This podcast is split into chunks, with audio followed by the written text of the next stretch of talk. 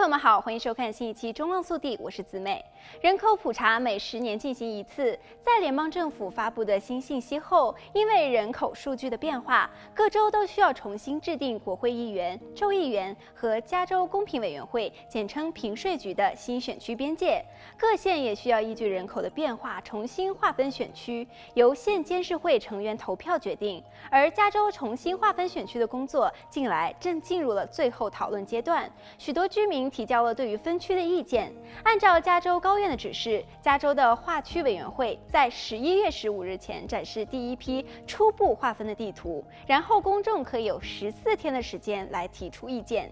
加州的划区委员由十四名成员组成，五名共和党、五名民主党和四名无党派人士。今年申请成为划区委员的人数超过两万人，其中两千人提交了补充申请，然后有一百二十人被面试，选出六十人提交给加州立法机关核定。这六十人将被分为三个子库，并从其中各删除八人，然后由加州审计员从剩余的三十六人中随机选出三名共和党人、三名民主党人。和两名无党派人士，而这八名定案的委员可以从三个子库中各选出两名委员，就组成了十四人的委员会。重新划区委员会将重新规划四十个参议员、八十个众议员和四个平税局委员的选区。在一年的时间内，该委员会会制定未来十年的四张选区地图，分别画出国会、州参议院、州众议会和评税委员会的新选区界限。